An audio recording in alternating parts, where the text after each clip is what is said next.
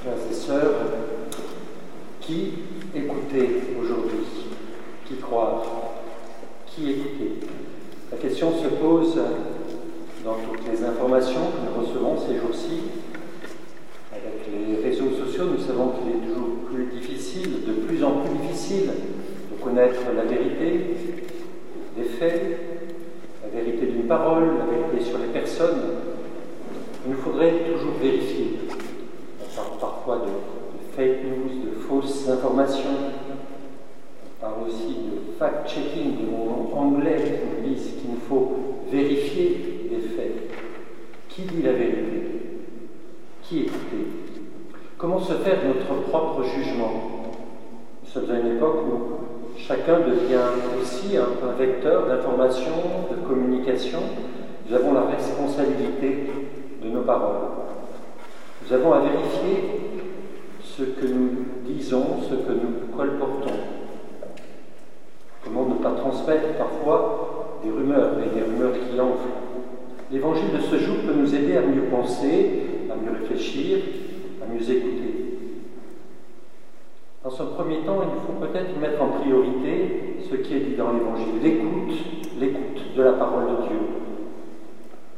Nous devrions peut-être chaque semaine, je le répétais souvent quand j'étais avec de Soissons, de, de, lire au moins l'évangile du dimanche qui vient, et si possible, ce serait tellement mieux, l'évangile de chaque jour. Car l'attachement à, cette lettre de l'écriture, on l'a fait tout à l'heure avec euh, les jeunes catéchumènes, nous avons lu tous les passages de, de Saint Luc où Jésus prie dans une synagogue, à l'écart, sur la montagne, quand il prie aussi, quand il est à Gethsemane, sur la croix, après sa résurrection, s'attacher à cette lettre parce qu'elle conduit à mieux comprendre l'esprit du texte, l'esprit de l'Évangile. Et c'est l'Esprit Saint, justement, qui a inspiré les Écritures, et c'est l'Esprit Saint qui aujourd'hui nous est donné pour comprendre l'Écriture. L'Esprit continue de nous inspirer. Alors il nous faut donc méditer avec intelligence, avec notre intelligence, et peut-être déjà avoir du recul par rapport à la parole de Dieu. Non pas une méfiance, mais peut-être une certaine distance intelligente. Ce n'est pas un péché que d'interroger le texte. C'est même un devoir de bien comprendre, d'une manière qui ne soit pas fondamentaliste, comme on dit. Dans cette transfiguration, on l'appelle, on pourrait même dire une métamorphose, c'est le mot grec, Jésus qui est métamorphosé, c'est un moment de du Christ avec ses trois disciples, Pierre, Jacques et Jean. On peut imaginer la scène, on peut l'imaginer, mais la transfiguration est un événement étrange, étrange, par son rapport qui n'est pas tout à fait ordinaire à la vie ordinaire. Plusieurs questions se posent sur ce récit. À quoi sert-il? Nous apprend-il quelque chose sur Jésus? Nous invite-t-il à une attitude précise? Parle parfois de théophanie, c'est-à-dire d'une apparition, une apparition de Dieu. On pourrait dire ici qu'il y a aussi une voix de Dieu. Quand Dieu parle, c'est très rare, il répète toujours la même chose. Celui-ci est mon fils bien-aimé, écoutez-le. Nous savons, Dieu, personne ne l'a jamais vu, et on dit même dans la Bible, tu ne pourras pas voir mon visage, car un être humain ne peut pas me voir et rester en vie.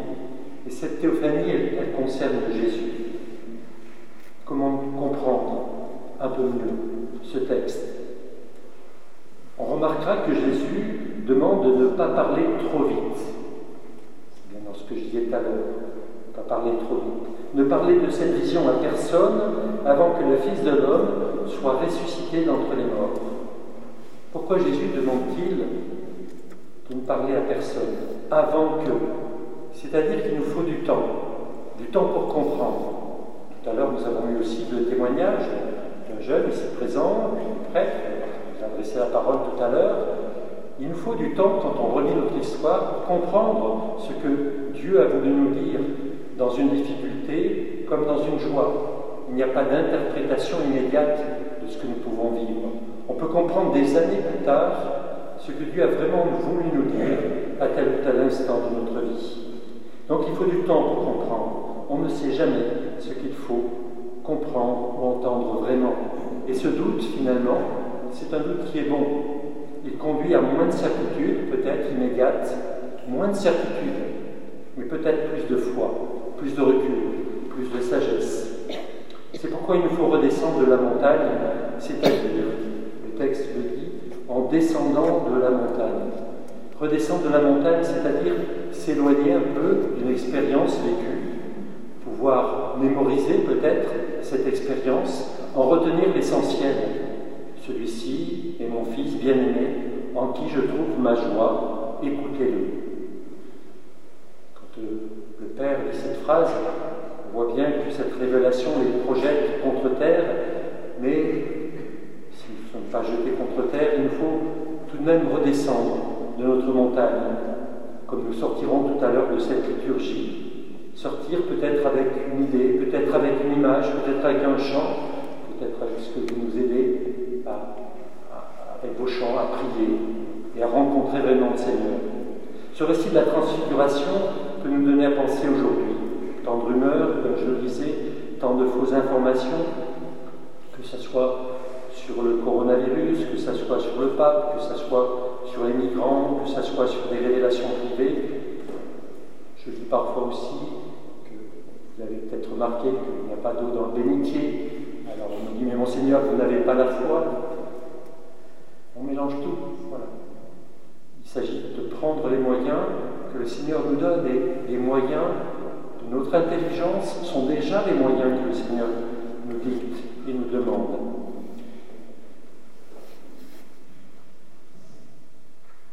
Je voudrais terminer par euh, une méditation de Saint Jean de la Croix que certains peut-être connaissent, qu'il a écrit à la fin du XVIe siècle. Il commente justement cet évangile. Et j'ai trouvé que sa méditation n'avait pas perdu de son actualité. Je le cite. En nous donnant son Fils, qui est son unique parole, car il n'en a pas d'autre, le Père nous a tout dit en une seule fois, par cette seule parole, et il n'a pas à parler davantage. L'apôtre donne à entendre que Dieu est resté comme muet et qu'il n'a plus rien à dire car ce qu'il disait autrefois partiellement au prophète, pensez Élie par exemple, désormais il l'a dit totalement en nous donnant le tout qui est son Fils. Celui qui voudrait maintenant questionner Dieu ou demander quelque vision ou révélation ferait non seulement une sottise, mais encore une injure à Dieu en ne regardant pas uniquement le Christ, sans vouloir ni autre chose ni quelque nouveauté que ce soit. Et Dieu pour ainsi lui répondre, puisque je t'ai déjà dit toutes choses en ma parole, qui est mon Fils, et que je n'en ai pas d'autre, que puis-je maintenant te répondre ou te révéler qui soit plus que cela?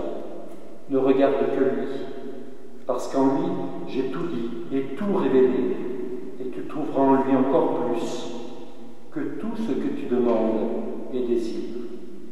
En effet, continue Saint Jean de la Croix, tu demandes des paroles et des révélations, et si tu le regardes bien, tu trouveras tout en lui, parce qu'il est toute ma parole et ma réponse, toute ma vision et toute ma révélation, tout ce que je vous ai déjà dit, répondu, manifesté et révélé, en vous le donnant pour frère, pour compagnon et pour maître pour prix et pour récompense. Depuis le jour où je suis descendu sur lui, avec mon esprit sur le mont Tabor, en disant Celui-ci est mon Fils bien-aimé, en qui je me suis réjoui, écoutez-le, j'ai abandonné toutes ces formes d'enseignement et de réponse, et je les ai remises. Écoutez-le bien, lui, parce que je n'ai plus d'autre foi à révéler, ni d'autres choses à manifester si tu veux que je t'adresse quelques paroles de consolation, regarde, mon fils. Si tu veux que je t'explique l'une ou l'autre chose cachée, regarde-le seulement, et tu trouveras en lui les mystères les plus cachés, la sagesse et les merveilles de Dieu qui sont renfermées en lui. Comme le dit mon apôtre, dans le Fils de Dieu sont cachés tous les trésors de la sagesse et de la science de Dieu. Ces trésors seront pour toi beaucoup plus élevés, savoureux et profitables que les choses que tu voudrais savoir. Alors frères et sœurs, oui, qui écouter aujourd'hui? Écoutons d'abord ce que nous dit Jésus, cette sagesse qui nous révèle par son esprit, et nous verrons que nous aurons toutes les révélations et les consolations que nous souhaitons.